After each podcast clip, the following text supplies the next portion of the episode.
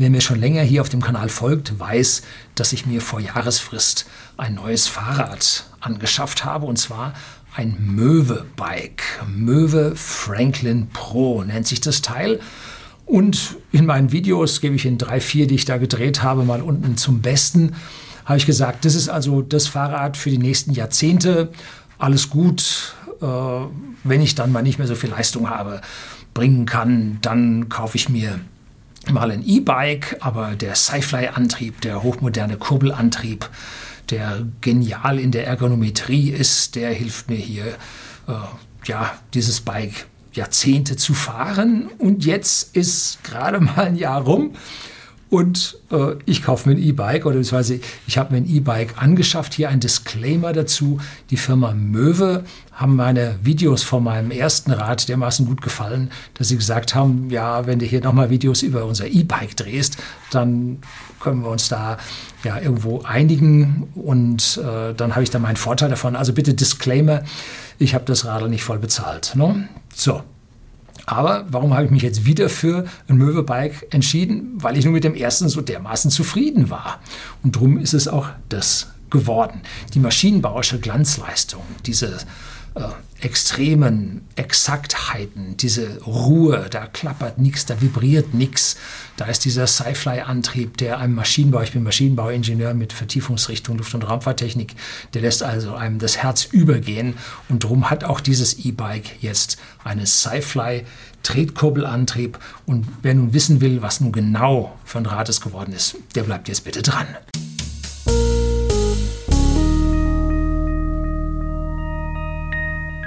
Guten Abend und herzlich willkommen im Unternehmerblog, kurz Unterblog genannt. Begleiten Sie mich auf meinem Lebensweg und lernen Sie die Geheimnisse der Gesellschaft und Wirtschaft kennen, die von Politik und Medien gerne verschwiegen werden. Und die erste Frage, die sich aufdrängt, Herr Löning, Sie Weichei, warum haben Sie jetzt doch ein E-Bike gekauft? Ja, und meinen ersten Videos waren immer so die Aussagen, Sie sind doch Tesla-Fahrer, Sie müssten doch jetzt ein E-Bike kaufen ähm, dann wäre das doch alles äh, viel schlüssiger bei Ihnen und so. Und ich habe gesagt, nein, noch bin ich leistungsfähig genug, dass ich hier strampeln kann. Also kaufe ich mir so eins. Und die Lösung, warum ich jetzt E-Bike fahre, ist ganz einfach. Happy Wife, Happy Life. also, meine Frau will eins. Und zwar jetzt nicht dieses, sondern sie will eins. Ähm, denn wenn wir draußen im Wald radeln mit unseren Radeln mit konventionellem Antrieb und jetzt kommt da ein etwas stärkerer Berg, dann ist sie not amused. Sie ist fit, vermutlich fitter als ich. Sie hat eine Personal Trainerin, wo sie zweimal äh, die Woche eine Stunde sich mit ihr abmüht.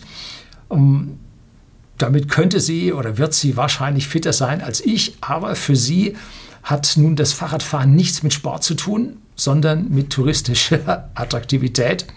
Und wenn man da vor sich hin schwitzt, den Berg rauf, dann schaut man nicht links und nicht rechts, sondern kämpft gegen den Schweinehund. Und das ist nicht so das Ding meiner Frau.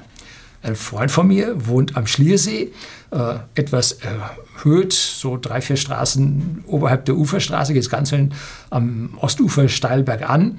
Und seine Frau hat sich ein E-Bike gekauft, weil sie fährt kein Auto und wollte dann doch dort mobil sein, als sie dahin umgezogen sind, E-Bike gekauft und er hat gesagt, er schafft das. Ich schaffe das. Nein, er hat es nicht geschafft. Er ist dermaßen von seiner Frau versägt worden, sodass auch ich mich weigere, mit meinem normalen Radl neben einem E-Bike herzufahren und da nochmal ansatzweise versuchen mitzuhalten. Es ist unmöglich. Es geht nicht.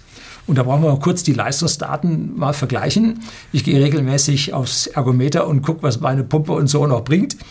Und die 200 Watt in der Spitze, die halte ich ja mehr als eine Minute schon, aber Minuten, so mit mehrerem Plural eher nicht. Dann läuft mir dann der Puls so langsam davon. Um, ähm, auf Dauer bringe ich vielleicht 50 Watt plus ein bisschen irgendwie in der Ecke. Und so ein E-Bike bringt Dauerleistung 250 Watt. Da halten sie nicht mit. Egal wie fit sie sich fühlen, null. Schaffen sie nicht. So, Jetzt muss man sich überlegen, was kauft man denn für ein E-Bike? Das ist ja für einen Ingenieur das Höchste, wenn er sich da Gedanken machen kann, sich überlegen kann und jetzt Düftel und jetzt dies und das und Scharen und so. Und zuallererst muss man die grundlegende Frage beantworten, ob man Front-, Mittel- oder Heckmotor haben will. Das klingt so nach Auto.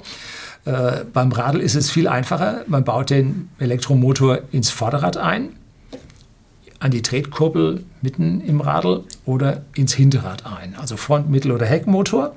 Und für alle drei Formen gibt es Pro und Contra. Ja, gibt es denn für Frontantrieb beim Fahren? Gibt es das überhaupt? Und gibt es da überhaupt Vorteile? Ja, gibt es auch. Eine gute Freundin von uns, ein bisschen älter noch als wir, äh, hat sich nie von der Rücktrittbremse lösen können. Sie wissen, früher hat man getreten und dann hat man zurückgetreten, dann bremste das Fahrrad. Und wenn man das im richtigen Stellung der Tretkurbel machte und dann hinten sich sogar auf die äh, Tretkurbel draufstellt, dann konnte man hinten sogar blockieren. Ansonsten ist dieses Bremsverhalten beim Rücktritt mäßig. Schaltung gibt es bei solchen Radern auch, und zwar eine Dreigang- oder Fünfgang, ich glaube maximal Fünfgang mit Rücktritt. Ähm, es gibt Siebengang-Schaltungen innen drin und in meiner Nabenschaltung, ich komme gleich drauf, ich habe selber noch eine 14-Gang-Nabenschaltung in meinem normalen Fahrrad. Ähm, so, da hat man also dann die Schaltung hinten drin und man hat den Rücktritt. Und äh, wo will man jetzt den, äh, den Motor einbauen? Die, die im Mittelmotor drin haben, da funktioniert das mit dem Rücktritt nicht, weil man da den Freilauf drin braucht. Äh, also man muss nach vorne, hilft nichts. Und so hat sie sich also jetzt ein Fahrrad gekauft mit Tiefeinstieg mit Rücktrittbremse, ist jetzt auch schon wieder fünf oder sieben Jahre her. Und ihr Sohn, ja, Wirtschaftsingenieur Maschinenbau, hat ihr vorne einen Motor eingebaut. Akku dann so typischerweise vorne äh, an die Stange ran. Und äh, das Ding ist speziell. Also sowas haben sie noch nicht gesehen. Ein Fahrrad mit Frontantrieb. Hat mir sehr, sehr gut gefallen. Ähm, hat das eine gewisse Form von Sportlichkeit? Nein, gar nicht aber es funktioniert. So, ein Freund von mir, der ist mittlerweile in den 70ern, der ist fit wie ein Turnschuh und geht dann oft ins Gebirge mit seinem Mountainbike. Hat sich extra da so ein äh, etwas größeres Auto gekauft, wo er sein Fahrrad ohne zu zerlegen reinstellen kann und der Seite festschnallt. Dann geht er ins Gebirge und dann fährt er da mit seinem Mountainbike. Und der hat sich also auch einen Antrieb geholt, und zwar einen Mittelmotor mit so einem Bosch. Ich glaube, Bosch ist der Marktführer da für Mittelmotorantriebe. Und gibt es da einen Vorteil? Ja, man hat eine bessere Gewichtsverteilung, weil der Motor tiefer liegt als in einem dieser Radmittelpunkte. Und damit hat man bessere Lastverteilung im Gebirge, wenn man mit Mountainbike da über die ja, doch zum Teil ausgehaberten Pfade da fährt, da ist ein Niederschwerpunkt nicht so verkehrt. Ähm, für mich hat sich aber eine ganz andere Entscheidungsfindung breit gemacht und zwar oder in den Vordergrund gedrückt. Und zwar der für den Hinterradmotor. Warum das? Nun, er ist leise. Man braucht kein Getriebe, was man bei den Mittelmotorantrieben immer so da malen hört oder arbeiten hört, die Zähne. Man hat also keine Getriebegeräusche, da das ein Direktantrieb ist. Das ist die ganz, ganz tolle Geschichte. Und wenn man den Motorantrieb an der Tretkurbel hat, dann erhöht man die Last auf der Kette. Weil es ist ja so, als ob man stärker mit den Pedalen reintreten würde, was eine stärkere Kettenkraft ergibt. Wenn man da vorne einen Motor reintut, gibt es eine höhere Kettenkraft. Und wenn man den Direktantrieb am Hinterrad hat, dann hat man den nicht. Da hat man hinten eine Drehmomentstütze auf die hintere Schwinge und darüber wird das Drehmoment abgestützt und man hat die Last direkt unten in die äh, Fahrbahn rein, die Kraft und alles ist gut und man schont Kette, Ritzel, Kettenrad, alles an der Stelle wird geschont. Das ist eine ganz, ganz tolle Sache. Man hat weniger Verschleiß. Dann hat man einen höheren Wirkungsgrad. Da werden ja viele Fantasien erzählt, denn dieser Hinterradmotor hat keine Getriebeverluste. Alle Zahnradpaarungen sagt man 1%. Je ja, weiter man von PKWs entfernt ist, könnte es auch schon mal mehr als 1% sein. Bei PKWs sagt man so jede Zahnradpaarung zwischen einem halben und 0,75 Prozent. Um, bei diesen Consumer-Teilen im Fahrradbereich, da sind die Wirkungsgrade dann typischerweise noch ein bisschen schlechter. Also da hat man kein Untersetzungsgetriebe. Für, und der Wirkungsgrad ist an der Stelle dann doch ein Stück besser. Und was mich als Tesla-Fahrer, als E-Auto-Fahrer natürlich besonders interessiert, kann man mit dem Fahrrad rekuperieren. Und bei den Fahrzeugen mit dem Tretkurbelantrieb elektrischen Drehkurbelantrieb kann man nicht rekuperieren. Da hat man den Freilauf drin, da geht das nicht. Man kriegt von der Kette da keine Leistung äh, auf den Elektromotor zum Rekuperieren. Aber beim Hinterradantrieb geht das. Kann ich bei mir stellen. Zwei Einstellungen, schwache Rekuperation, starke Rekuperation. Allerdings muss man sie von Hand einstellen, von alleine macht das nicht. Weil es, meistens will man ja, wenn man einen Berg hochgefahren ist, hinten runterrollt und schön schnell, wop, 50 fahren. Und nur wenn man jetzt im Gebirge ist mit mehreren Kurven, wo man jetzt permanent vor den Kurven bremsen müsste und seine Scheibenbremsen etwas erhitzt, da kann man sagen, dann nimmt man es doch lieber in den Akku rein, komme ich weiter mit dem, vor allem den nächsten Berg hinten wieder rauf. So, also da habe ich das schon mal ausprobiert. Mit dem Rekuperieren zwischen 20 und 40 Kilometer pro Stunde geht das ganz gut. So, das sind die Hauptvorteile von meinem neuen E-Bike. Wie heißt das Teil? Möwe E-Fly Up Man. Neudeutsch. Für Männer. Ähm, Nachteile sind aber, ich habe eine Kettenschaltung.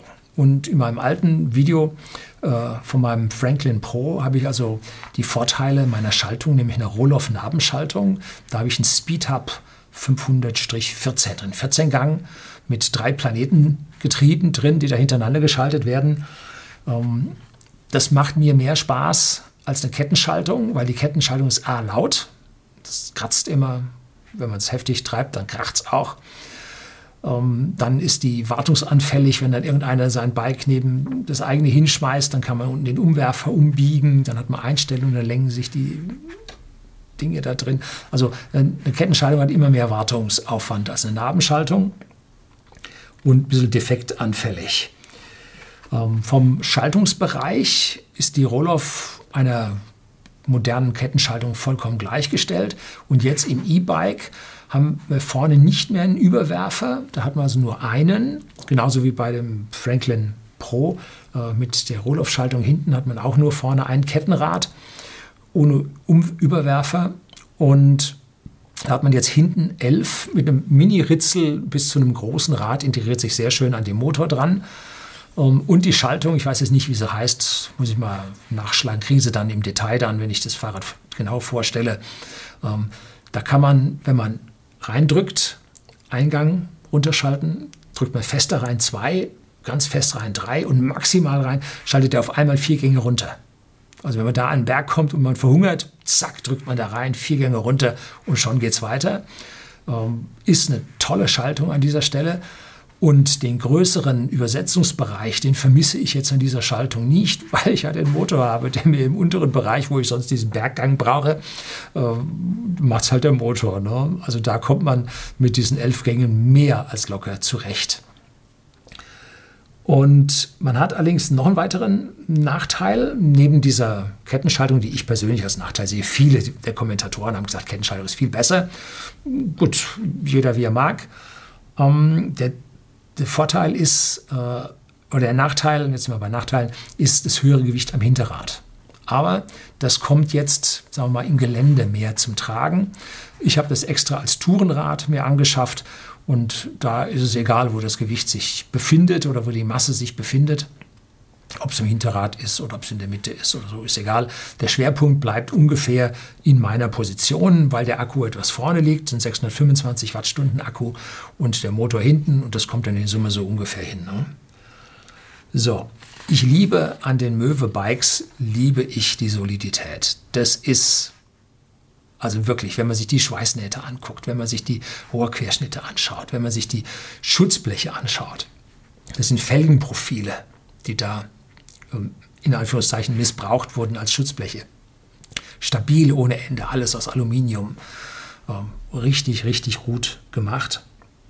Und nach einem Jahr mit meinem Möwe Franklin Pro, da klappert nichts. Das hat sich vom Geräuschlevel sogar noch etwas verbessert, weil die Zahnräder von der Rohloff-Schaltung sich äh, eingespielt haben und jetzt nur noch in den unteren Gängen hier dieses Laufgeräusch der Räder zu hören ist. Ähm, wundervoll. Ja, wer nun dieses Franklin sagt, er braucht kein E-Bike und möchte so ein Franklin nehmen, das gibt es auch mit Kettenschaltung. Ist es ein gutes Stück billiger, weil diese, dieses Zahnradgrab an der Abendschaltung, da wollte ich schon ganz schön Aufpreis haben und es ist auch ein Stück weit schwerer. Ich habe mich dennoch dafür entschieden, weil ich mit dem Rad nicht so die Berge fahre und die, die Ecke, wo ich jetzt zuallererst mit meinem E-Bike hingefahren bin, äh, nach Westen auf die Moränen von den ersttäglichen Gletschern hier am Starnberger See, wo whisky.de, der Versender für hochwertigen Whisky an den privaten Endkunden und äh, in Deutschland und in Österreich zu Hause ist. Da bin ich also nicht in diese Richtung gefahren, weil da schweißtreibend bis zum Abwinken. Und jetzt mit dem E-Bike, ich bin da drüber gefahren. Ich habe die Berge kaum gemerkt. Es ist ein dekadentes Fahren. Gnadenlos. Was habe ich denn jetzt da für, für einen Antrieb drin? Nun, mein Sohn hat äh, ein E-Bike, ein Mountainbike. Und das meine ich stammt aus Tschechien. Mit vielen chinesischen Komponenten.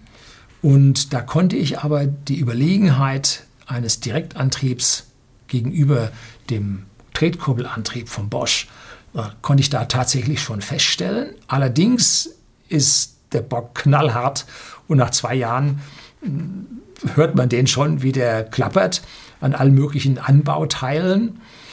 Und auch der Akku, feinste chinesische Manufaktur, äh, hat schon ein Viertel an Kapazität verloren. Ähm, da war mir klar, dass es also so ein China-Rad nicht wird. Es war mir aber auch klar, dass es kein Rad mit Mittelmotor wird. Und damit ist es dann äh, Möwe geworden. Aber ähm, was haben die denn jetzt für einen Motor da drin? Und die haben einen Neo-Drive drin von der Firma Alba in Albstadt. Das liegt so 340 Kilometer, 50 Kilometer südlich von Tübingen, so plus minus irgendwo äh, südlich der Burg Hohenzollern. Ein schöner Ausflugspunkt. Und dass die zwei sich gefunden haben, ist, glaube ich, kein Zufall, weil das passt zueinander, weil diese Manufaktur ebenfalls diese Neo-Drives in Deutschland herstellt. Da gab es früher die Z15-Drives und da waren chinesische handgewickelte Motoren drin. Die waren nicht so super, wenn man da liest, die Testberichte liest. Der Z20-Antrieb ist jetzt eine komplette Neuentwicklung und 93 Prozent der Vormaterialien, so liest sich auf der Webseite von Alba, wurden also in Deutschland hergestellt und 100 Prozent Entwicklung und Endmontage oder Montage erfolgt in Albstadt in Deutschland. Ne? Das ist also ein komplettes Neudesign und ist ein traumhafter Motor. Ich habe den da die Berge hochgehetzt und habe dann nachher mit dem Finger drauf gehalten, Temperatur gemessen. Da ist nichts. Also die schlucken das weg, es ist unglaublich. Das ist richtig toll.